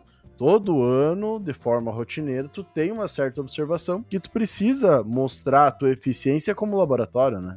eu lembro, quando, quando eu estava trabalhando lá em Lages, na UDESC, por um período lá, eu fiquei né, trabalhando no laboratório lá. E era um negócio, quando a gente chegava, quando a gente tinha que fazer o controle de qualidade, né, que tinha que colocar os dados, a gente entrava em pânico. Meu Deus, se eu boto um número errado aqui, a gente vai levar, né, a gente vai cair, né, o, o, a nossa nota lá na qualidade. É uma coisa uhum. que, né, gerava uma preocupação. Então, o laboratório que participa de controle de qualidade, nós temos esse, esse controle no Sul, que é bem comum, que é o da, da rede oficial, né, que, que a gente estava falando, mas tem outros, né, tem gente que participa do controle de qualidade de, de, né, dos estados de, São Paulo e outros, tem vários sistemas de qualidade. Quanto Sim. mais sistema de qualidade um laboratório participar, melhor. Sinal que eles estão mais preocupados em ter resultados bons de, de, de análise. Mas voltando lá, Lages, quando a gente tinha né, que fazer a entrada no sistema dos resultados de, das amostras de qualidade, era, era um pânico geral, né? A gente estava preocupado em, não, em não ficar com nota baixa, né? Uh, então, isso mostra que aquelas pessoas, aqueles laboratórios que participam de controle de qualidade, eles se preocupam com o resultado, né? Então, isso, isso é uma coisa que o produtor tem que, tem que lembrar, né? olhar se o laboratório é certificado, né? E daí, a partir disso, ele pode ter mais confiança e, né? nos resultados que ele está tendo. E mais importante até do que uma, uma, um bom resultado ali da análise de solo, né? Mais, mais correto, é seguir a recomendação também do que a análise de solo pede, né? Então é, então, é, é mais importante ainda. É, é, que nem ir no, ir no médico, pegar tua receita e chegar em casa e tomar um chá de carqueja, né, cara? É, e jogar o, o caixa, caixa de remédio do lixo, né? Não adianta, né? Ah, não, e, a, não e, a, e, acontece bastante, né? O pessoal vai. A, a questão de, de, como é feito os processos, o pessoal passa a recomendação. A questão é seguir muitas vezes a recomendação. Né? A gente fala em relação à análise de solo, muitas vezes o pessoal faz ali porque o banco pede ainda, sabe? Mas Sim. de forma geral, que nem a gente já comentou em outros episódios, o pessoal pega a, uma adubação que ele faz todo ano e ele só repete a mesma adubação muitas vezes, né? É, esse é o grande problema dos pacotes que a gente tem. Eu, eu lembro do pessoal, ah, tem a adubação do milho, tem a adubação da soja, tem, tem as, as fórmulas mágicas, né? Eu lembro quando né? Quando eu entrei na agronomia era 5-20-20. 5-20-20 resolvia o problema do mundo, né? Então, né, as fórmulas mudaram um pouco, mas continua, né? Sendo não. poucas fórmulas que o pessoal utiliza. Então, não importa se é para grão, para silagem. Não, não importa. Não importa, é, milho verde, é, pra, é tudo igual. Exatamente. né? É, é não, que nem mas... aspirina. Né? É, serve para qualquer coisa. Serve para qualquer coisa. Enfim, é, mas esse é o grande problema, né? É o pessoal se dar conta que não é só uma exigência, né, para tirar um financiamento, exigência do banco para né, conseguir seguro agrícola, mas sim uma ferramenta que vai, vai ser utilizada para ter uma maior eficiência do sistema, né? Porque uh, imagina que tu está utilizando uma fórmula, né, qualquer, imagina que tu está utilizando uma fórmula com uh, que vai te dar 20 quilos mais de fósforo que tu precisa, mas está tentando 30 quilos menos de potássio do que tu precisa aplicar. Tu está jogando dinheiro fora, né? Tu está comprando fósforo aplicando aquele negócio que não precisa e a tua planta está perdendo porque ela não tem potássio suficiente, né? Aí, então é um, é, uma, é, é, um contrassenso tu ter uma análise de solo, tu ter uma ferramenta poderosa dessa e tão, não utilizada da maneira adequada. E, daí entra outra questão que eu vejo aqui para o Brasil agora, nesse momento que a gente está passando, né? Pro, aí já está preparado para diminuir a adubação, vamos dizer assim, porque está muito mais tecnificado, que nem tu comenta. E nós aqui no, no Brasil, principalmente Rio Grande do Sul, que é onde é que a gente vivencia e observa isso diariamente, eu tenho a esperança, não vou dizer que vai acontecer, mas que os uh, produtores começam a vir mais atrás da questão técnica realmente, pegar uma, uma análise solo, observar ela, porque eu não sei se é pouco dia de campo, se é pouca palestra explicando, ou se a gente quer focar muito uh, no específico lá no final, e na verdade o problema é aqui no básico. E a gente vai pegar com os preços que a gente tem aduba, os adubos hoje, os fertilizantes hoje, muitas vezes uma correção de, de, de pH, no caso, né, questão de alumínio e tudo mais, utilizando uma calagem bem feita, uh, tu resolve uma boa parte do teu problema de fósforo, por exemplo, né? Ou de potássio, principalmente fósforo. Uh, tu entrando com uma questão mais correta de adubação, NPK, podendo botar o cloreto e o fósforo, muitas vezes, uma planta de cobertura para depois tu utilizar numa, numa planta de milho do, do sistema, que é alguma uma coisa que os, o pessoal tá fazendo ou mesmo botando na linha do plantio, mas botando uma quantidade menor na linha e jogando depois a lança ou fazendo uma aplicação anterior, muitas vezes tu consegue resolver o problema, fazer uma, uma adubação pro ano inteiro num custo mais barato, com uma maior uh, efetividade, sem diminuir a possibilidade produtiva e isso não é buscado essas estratégias. Muitas vezes quando ela é dada, por ser um pouquinho mais difícil de ser realizada, ela não é utilizada pelo produtor, né? Então, eu creio que essa, esse aumento de preço, essa crise que a gente está passando, possa vir a ter um, um, uma busca melhor do produtor para que isso seja realizado, né? E daí é, fica então, a pergunta aí como é que funciona. É, hoje, é, é, esse teu comentário é exatamente é, o que aconteceu hoje pela manhã. Nós temos aqui a conferência conjunta de todos os grupos de produtores é, de diferentes grãos. E também outra coisa diferente, né, que, que, eu, que eu sinto muito aqui, os produtores são absolutamente organizados, né?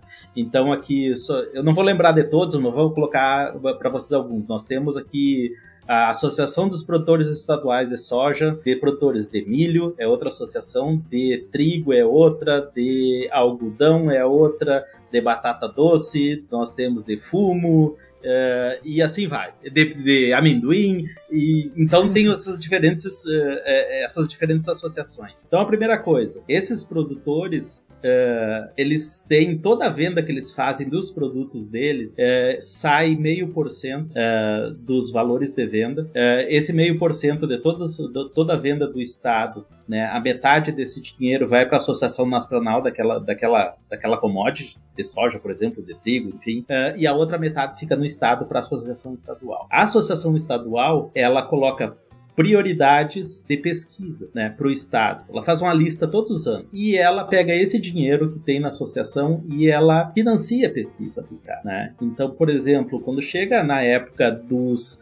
Uh, uh, por exemplo, quando chega dezembro, os produtores de milho fazem uma lista de coisas que eles acham que seria interessante a pesquisa abordar. Daí nós, os pesquisadores, vão lá, olhamos aquela lista, ok, eu posso fazer um projeto para tentar resolver esse problema, eu posso fazer um projeto para fazer resolver aquele, aquele outro problema. Ou às vezes a gente vê um problema que os produtores não, não, não viram e a gente propõe para eles um projeto, ó, tem tal coisa, você considera um ponto, mas é algo que é importante ser pesquisado. Então, essa é uma questão importante. Os, produtores são extremamente organizados, né? Eles fomentam pesquisa aplicada e para a gente né, uh, produzir resultados para eles uh, e eles demandam muita informação da gente. Então, hoje, só voltando à história de hoje, hoje nós tínhamos a conferência unificada de todos, uh, de todos os produtores de diferentes grãos, né?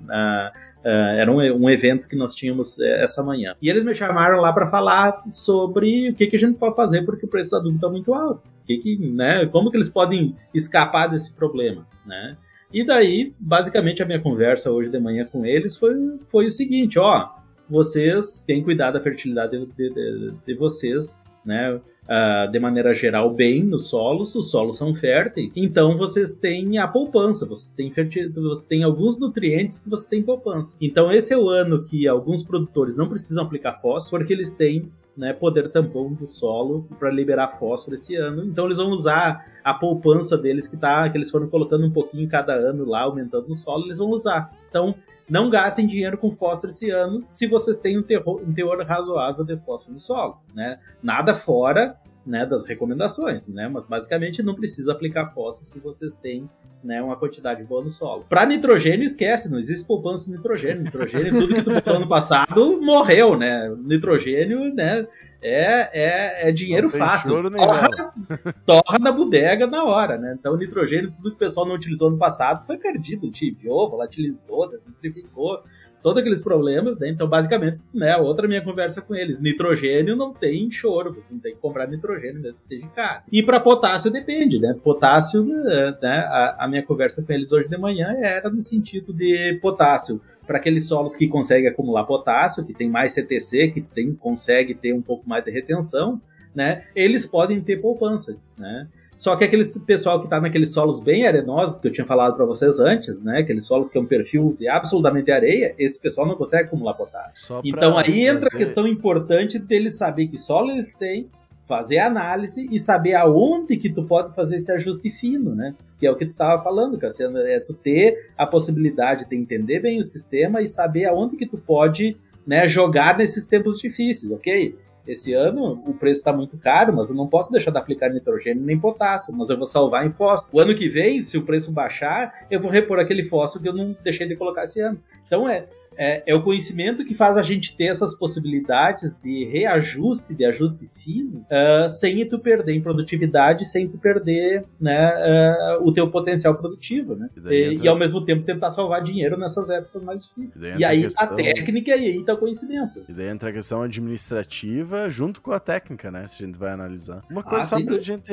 trazer essa questão de tu comenta de solo arenoso. Uh, tu pode nos dizer mais ou menos quanto de argila possui esse solo arenoso? Porque no Rio ah, Grande do Sul 5% de argila. arenoso na maior parte do, do Rio Grande do Sul, tu vai falar 40%, a gente já tá achando que é né? Ah, é, é, muito é boa pergunta, pelo seguinte, isso. quando eu tô falando de solo arenoso, eu tô falando 5% de argila. eu tô falando de areia de construção. Uhum. e, e, outra coisa diferente, assim, quando o pessoal fala aqui, bah, eu tenho. Ele não fala um bar, né? Eu tô. Né, eu, Fala um só, né? é, Então, quando eles dizem, tem um solo argiloso aqui, né? Daí a gente tá pensando, é um, é um santo ângelo, é um solo que é um. Né, um 80% de argila. Não, eu, o solo para eles argiloso é 35%, 40%, isso aí é um demônio para eles, né? Um troço que é duro para Dedel, né? Aqui para então, é nós é já é um né? solo extremamente arenoso, né? 35%. agora, agora com essa falta de chuva aí, tu pega qualquer solo nosso aí, tu, tu já tira tijolo pronto, né, cara, da, da, da terra. Se tu conseguir tirar dali, já sai o tijolo né? pronto. Né? Mas, assim, ó, de, uh, tu, tu comentou como é que funciona a questão da pesquisa aí né, questão da organização dos produtores, dos pesquisadores Sim. também para isso, puxando para o lado do Brasil. Uh, como é que hoje tu vê que funciona a questão da pesquisa do Brasil em relação, por exemplo, o que está sendo pesquisado muitas vezes desde uma própria Embrapa, desde uma universidade, está alinhado muitas vezes com a necessidade e a realidade do produtor? E outra questão é, como é que a gente pode chegar nesse nível de, de, que, se, que, de que tenha uma organização dessas parecida aqui para nós com o que tem aí, entende? Porque eu acho que, uh, falando, parece a coisa mais óbvia do mundo. Não, o produtor leva a necessidade dele até a pesquisa, pega uma parte da, da, da do que ele produz, entrega para financiar essa pesquisa, também parece uma coisa, assim, ó, claro, tem que ser por esse caminho, né? Uh, é, mas é como é que a gente... Dizer só graça, né? De graça. É, exatamente, exatamente. E, e, vou fazer um adendo, né? Esse mesmo valor que está nos Estados Unidos sendo recolhido para pesquisa e tudo mais, no Brasil também está sendo recolhido já, né? E para onde está indo? O Senar, a questão de aprendizagem rural, a questão de extensão, faz um baita trabalho. Mas será que não está no ponto já que a extensão rural uh, não está conseguindo ser tão efetiva e a parte da pesquisa precisa ser mais trazida? Porque é o mesmo porcentagem que tu comentou, é 0,05, né? 0,5%. Isso. É a mesma porcentagem que está sendo colocado hoje para o Senar. Qualquer transação que tu realiza. Sim. Será que não tá nessa parte de começar a desenvolver mais pesquisa em vez de só extensão? Tá, uh, mas, então, deixa, deixa, deixa eu só aprender uma coisa, Cassiano. No cenário, então, por exemplo, essa porcentagem que vai, ela Tu, tu, participa do curso se tu é produtor, se tu é da propriedade rural, não, não, tu participa não. se tu quer, né? Exato, mas a, a, se tu vendeu qualquer, qualquer transação agrícola de produção, Sim. ele vai 0,5% pro Senar. Isso é tá, obrigatório não, a minha, perante a, minha, a minha pergunta é a questão de, de qual é o serviço prestado pelo cenário. É só de curso, no caso. Principalmente curso de extensão, é, sim. Tem tá, aprendizagem tá. rural, tem pesquisa tem, aplicada. Tem mas, mas aí que coisas, tá. mas não tá entrando na pesquisa, o né? Que, o que tem mais durabilidade, o que, que vai permanecer por mais tempo, por exemplo, eu posso participar de um curso, só que o curso vai ser para um grupo nichado de produtor, diferente de uma pesquisa. Uma pesquisa ela vai ter uma utilização por muito mais longo, por um prazo muito mais longo, né? E, e, talvez seja muito mais necessário. É, não, mas eu acho que uma coisa não exclui a outra, né? Os, é, não, duas, com certeza. Não adianta tu fazer pesquisa, mas tu não conseguir divulgar ela para quem precisa, né? Então a extensão é absolutamente importante, né? Mas uh, eu acho que esse modelo de fomentar a pesquisa que é importante local é, é algo que é, que é algo a ser, a ser copiado. Nós temos no Brasil tem, por exemplo, a Fundação MT, a Fundação MS, nós temos alguns, alguma, algumas organizações que fazem né, a pesquisa mais direcionada para os grupos que trabalham, que, que fomentam aquela associação. Eu, no sul do Brasil elas não são né, muito, né, não são muito comuns, né? Uh, e eu acho que isso é uma coisa que a gente poderia né, pensar como um modelo interessante, pelo menos para olhar e adaptar né, da nossa situação e chegando muitas vezes ao produtor. Por exemplo, hoje qualquer empresa que lança um produto novo vai levar até o produtor uh, pra, digamos, ah, vamos testar esse produto aí, muitas vezes, sabe? A questão básica ainda das coisas se chega muito pouco, porque quando a gente fala de agricultura básica, ela se dá muito mais em manejo do que em produto. Logo. Aqui, é coisa, aqui acontece uma coisa diferente. A empresa vai lá no produtor, ó, eu quero ter esse produto novo. Daí o produtor liga para nós na universidade, ó, oh, o que, que tu acha desse produto aí que estão querendo me vender? a universidade o pessoal liga? Sim, sim. Os produtores do estado aqui, eles têm meu telefone, celular. Ah, que coisa maravilhosa deve ser é.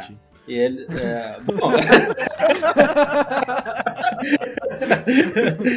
bom, a, a diversidade que é, é, essa faz parte da minha, do meu, das minhas atribuições de extensão, né? O especialista de extensão da universidade que atende o público, né?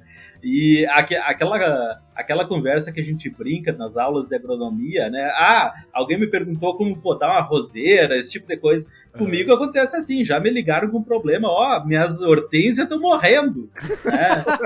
e daí a, a, pessoa tinha pegado e jogado um caminhão de enxofre elementar lá no solo, né, que ele queria baixar, baixar o, o pH e tinha dado salinização lá, tava um troço maluco, né? Então, uh, a gente tem esse canal aberto né, com os produtores né, dentro desse serviço de extensão.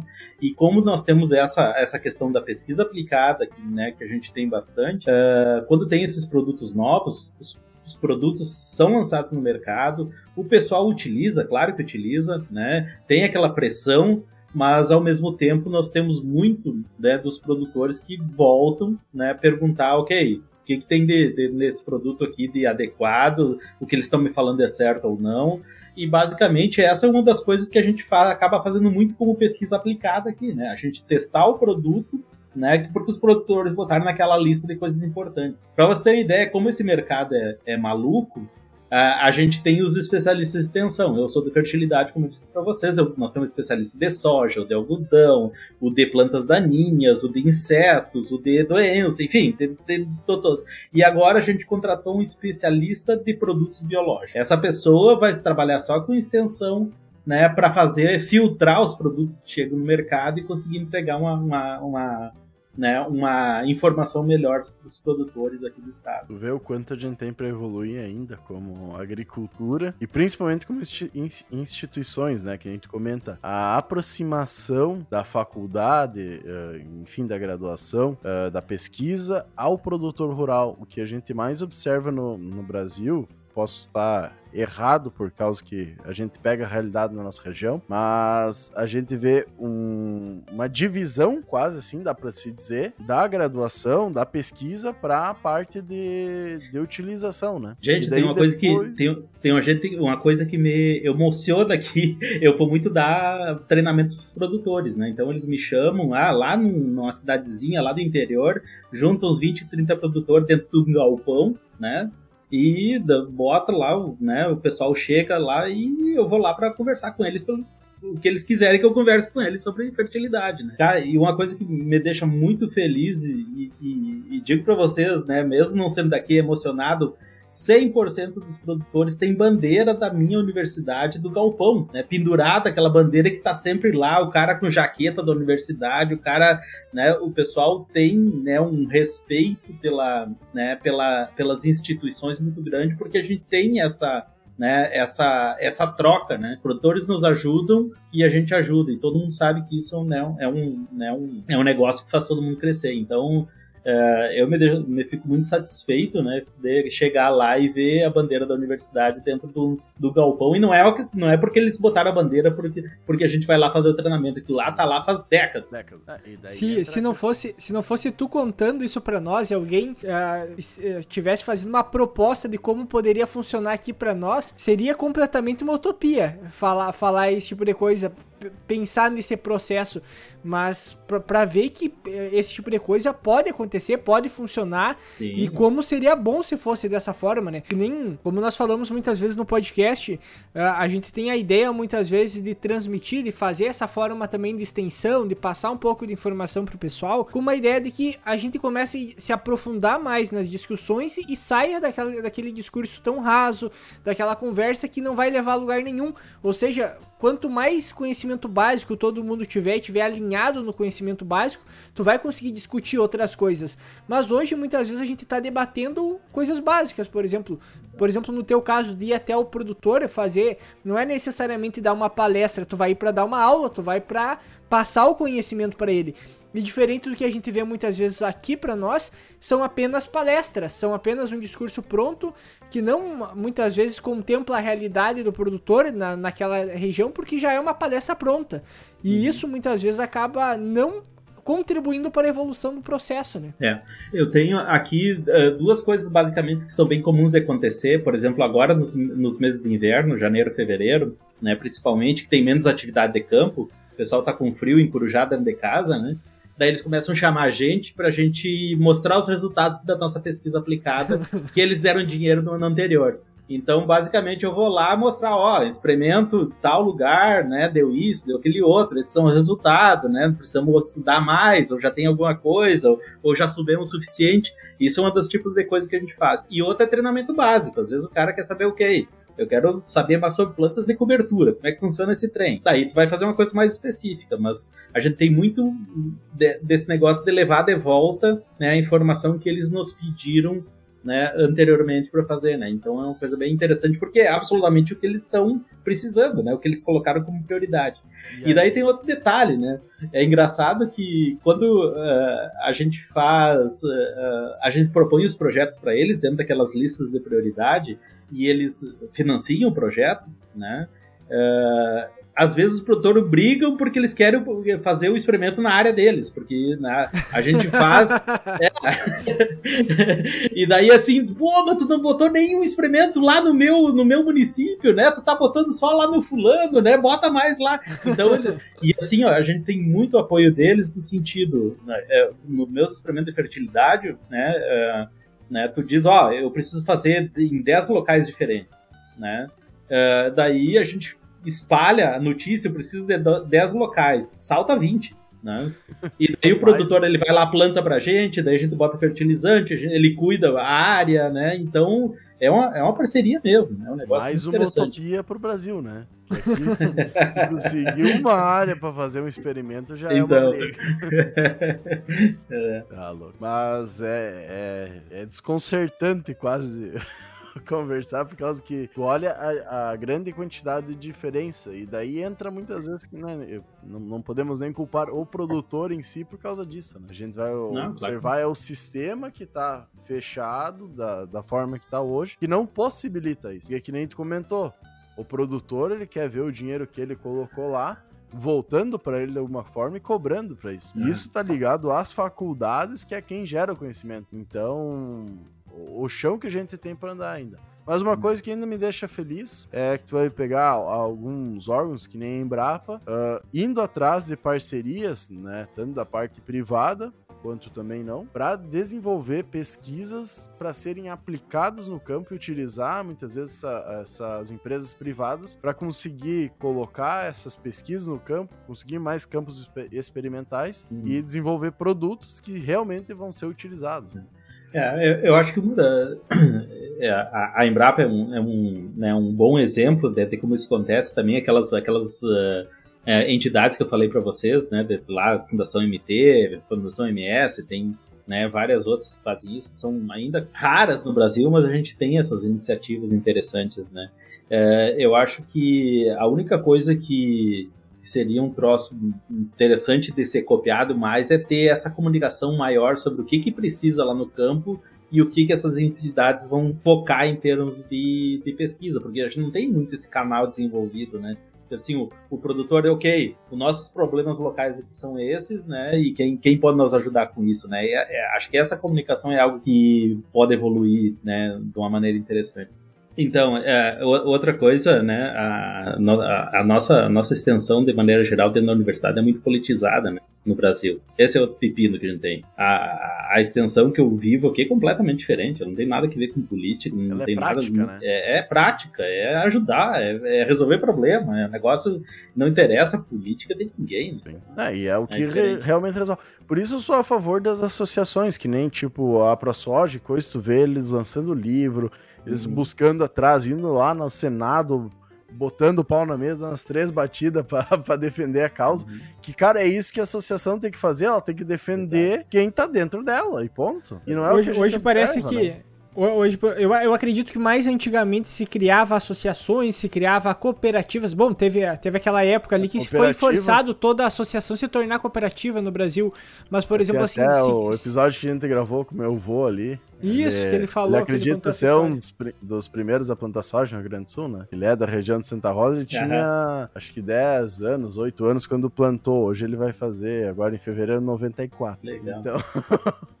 E daí ele comentou ele... que ali na década, na década de 60, no, no regime militar, ele, uh, o regime basicamente obrigou o pessoal a fazer uh, cooperativas para poder vender o trigo, né? Uhum. Então ali que começou as cooperativas tritícolas. Que toda, já, já existia associação, mas daí toda associação teria que ser transformada em cooperativa. E aí tu vê que, por exemplo, hoje, se for, hoje não se cria mais esse tipo de esse coletivismo, digamos é. assim, em prol de uma causa sempre tem um, uma, uma, um estímulo, talvez financeiro, político por trás. Nunca mais. A causa já não é mais legítima. Quase nada que sai daqui pra frente se torna legítimo, né? Cara, é, é muito comum a gente ter, né? Eu, eu vejo, eu eu sou daí, vocês sabem, né? um, um, torcendo pro outro ser quebrar lá na frente porque ele tá de olho na máquina do cara para comprar barato, para ajudar a ferrar ele, ou pra, sei lá, comprar né, a área do cara. É, é, é, é difícil, daí é, é difícil. É Mas enfim. Bom, indo pros finalmente aí, uh, dá um tempinho pro professor falar um, um, pouco mais um assunto que ainda não tenha falado. Meio que a gente já deixou o professor no compromisso para falar sobre a tese, de doutor, a tese dele, a questão de adubação líquida a do, do manual, não sei o que mais episódio, temos três episódios aí meio engatilhado. então, Fica à vontade, eu, eu, você, eu, eu, não comecei a falar ainda sobre o trabalho que eu estou fazendo aqui, né? A minha, a, a, minha, a minha, as minhas principais linhas de pesquisa agora uh, que eu estou desenvolvendo aqui são de adubação para alta, para alta produtividade, né? Então, tentando fazer recalibração do sistema de recomendação para o pessoal que produz mais do que o normal, digamos assim, né? Então, esses são alguns, uma rede de experimentos que a gente tem, né? Também a gente tem uma iniciativa uh, bem grande com um trabalho né, mais macro né, dentro dos Estados Unidos, com vários né, pesquisadores para trabalhar especificamente com fósforo. E daí tem, tem um agrônomo só nesse, nesse grupo de 40 pesquisadores, né? E daí tem mais uns. Um, nós somos três cientistas do solo, o agrônomo sou eu, e o resto tudo engenheiro, químico, engenheiro ambiental, né, tem advogado, tem de tudo para tentar atacar o problema do fósforo, né, que né, o fósforo vai terminar no mundo no futuro e a gente precisa dar um jeito nisso e tentar reutilizar o que a gente tem né, e usar mais adequadamente. Então isso é, isso é outra linha né, que a gente está desenvolvendo mais no lado da pesquisa básica daí, né, daí no, no tempo disponível, que eu não estou na, na, parte de, de, de pesquisa aplicada para extensão, né, tem esses outros projetos, né, uh, tem um projeto, né, meio maluco do pessoal tentando desenvolver aí uma né, uma máquina para tirar nitrogênio diretamente do ar, né? Então, né, a gente tem uma é, então para trabalhar com plasma, né, para para desmanchar a molécula, de, a molécula de nitrogênio do ar e fazer a utilização direto né, dentro do meio líquido, né? Adubação líquida de novo, né? Uhum. Uh, mas e tu produzir o fertilizante dentro da, da, da, propriedade. Então, outro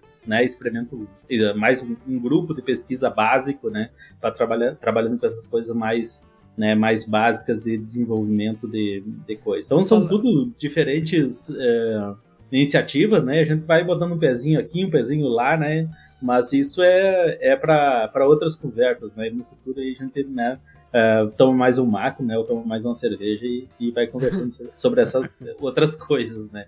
Mas eu gostaria de agradecer, né, vocês pela oportunidade de conversar, né? E eu queria fazer um comentário que é, né, é, parabenizar vocês pelo nome do canal de vocês, né? Pelo seguinte, né? Os meus alunos me conhecem pelo, eu sou o depende, né? Porque eles me fazem qualquer pergunta e eu digo depende né? Isso depende, porque o interessante da fertilidade do solo e da agronomia é que a gente não tem receita pronta, né? E né, qualquer coisa que tu queira resolver, dependendo do solo, dependendo da situação, dependendo da cultura, a, a, o manejo adequado vai ser completamente diferente. Então, a, a, as minhas respostas sempre vão começar com depende. Então, né, o nome do canal de vocês é bem apropriado uh, o tipo de, de uh, o, o, jeito que a gente acessa os problemas dentro, dentro da fertilidade do solo. Então, de novo, só agradecer vocês, tem uma conversa muito boa aí, né? Estamos à disposição, né, de vocês para o futuro. Obrigado. Ah. Nós que agradecemos tu disponibilizar teu tempo para conversar conosco, né? E creio que os próximos episódios aí, que já, já deixamos no compromisso, né? Uh, a gente consiga trazer todos esses, esses estudos que tem que uh, porque são coisas diferentes muitas vezes do que a gente tem aqui, mas que impactam diretamente também o conhecimento e os manejos que nós temos no Rio Grande do Sul, no Brasil inteiro, né? Porque são problemas parecidos, além do solo ser parecidos, como a gente tava comentando, né? Então, um acaba complementando o outro. E além de disponibilizar todo esse conhecimento e também vivência que tu tá tendo aí uh, nos Estados Unidos conosco, porque é, mesmo sendo parecido, é totalmente diferente, né? E daí a gente consegue observar o quanto a gente ainda tem para evoluir, o quanto a gente tem de diferencial que poderia estar tá muito melhor, vamos dizer assim, né? A questão de, de, recursos naturais, vamos dizer, que a gente tem um, um grande diferencial, uh, o quanto a gente poderia estar tá produzindo mais e também ficar aquela pulga atrás da orelha do nosso, do nosso ouvinte de como pode buscar ainda mais a pesquisa e desenvolver ainda mais para assim conseguir melhores resultados. Então isso nos deixa muito felizes. E no mais, convidar todo mundo aí a a ouvir nossos outros episódios, tanto sobre fertilidade do solo, sobre nutrientes, quanto também os outros diversos assuntos que a gente acaba abordando aqui no, no, no podcast, como também nossos especiais, o Meu Tempo Era Tudo Mato, que a gente acabou comentando, o próximo autor também. E, no mais, por hoje era isso. Até a próxima, pessoal. Tchau, tchau. Bye.